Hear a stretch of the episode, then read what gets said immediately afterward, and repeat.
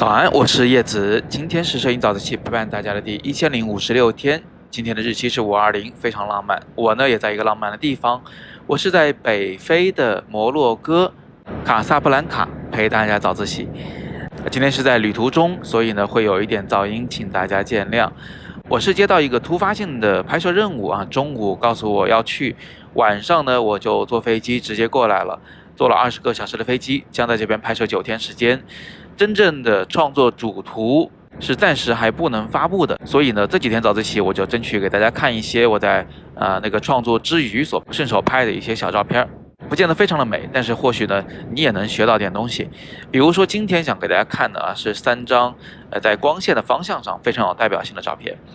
这故事的背景是这样子的，我呢是一个人来，来了以后跟着司机去酒店入住。然后呢，就赶紧的拿上器材，奔赴这个叫做哈桑二世清真寺的地方。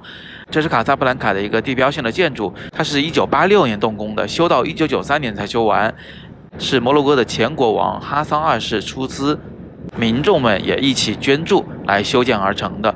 整个建筑非常非常的华丽漂亮，呃，有很多漂亮的马赛克的瓷砖雕花，建筑外轮廓呢也是非常的大气。它这个宣礼塔就是你们现在在图片里能看到那个高高的塔，有二百一十米。整个清真寺呢，能够同时容纳十万人做礼拜，是世界第三大清真寺。好，那我要去这个地方，对吧？然后司机呢就灵机一动跟我说：“我带你去一个很好看的一个地方，那里也能看到这个清真寺。我们先拍完，然后你再去完成你的工作。”我说：“行，咱们去。”结果呢，他就带我到了一个海边儿，这个海边儿正好可以远眺到清真寺。除了清真寺以外，我们还能看到它旁边的一些其他的小型的建筑，这个角度真的是蛮好的。但是呢，有一个问题，我不知道同学们发现了没有啊？你看这个建筑啊，它显得完全没有立体感，为什么呢？因为太阳就在我的身后，也就是说，我是完全的在用顺光拍照。最典型的就是这个宣礼塔，它本来是一个长长的矩形的结构。但是现在我拍出来，它左边右边是一样亮的，这样一来我们就看不太出这个建筑的立体感了。所以这是一个很好的角度，但是并不是很好的光线。我当时就在想啊，哎呀，如果是早上来，应该会好看啊，因为早上的时候太阳在这个清真寺的后边，它哪怕稍微的偏一点点角度，咱们可能能拍出一些比较有神秘感的照片。所以我在那儿就简单的咔了几张照片，看了看景，啊，我就跟司机说，我们走吧。在离开这个海滩的途中啊，我就见到了一个灯塔，修在一个小小的山坡上。因为是返程嘛，所以刚好是冲着太阳的方向走。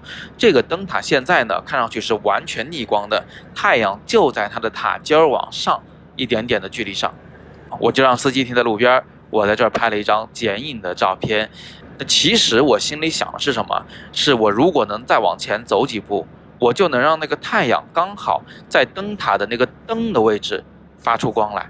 但是呢，条件所限，因为我前面就是围墙了，我已经过不去了。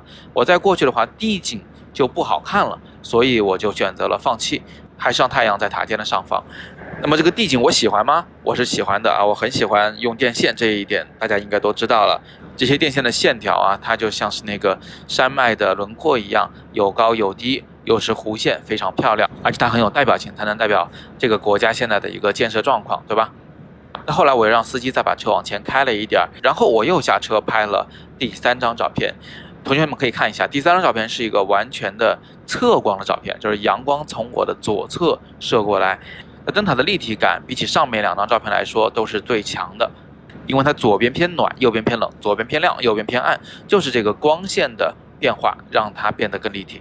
我在构图的时候拍上了左下角的大门，右下角的涂鸦墙，也拍上了电线，让电线在空中把画面划成了好几个大的三角形。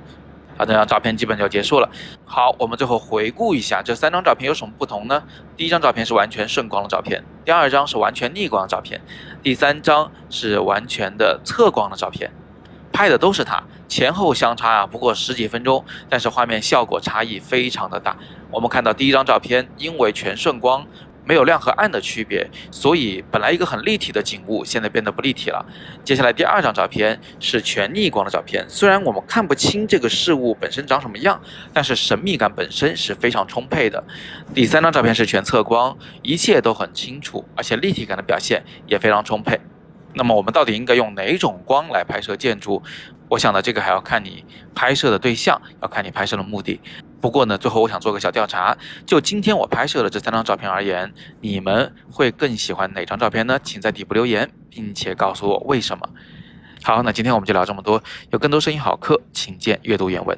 今天是摄影早自习陪伴大家的第一千零五十六天，我是叶子，每天早上六点半，微信公众号“摄影早自习”，不见不散。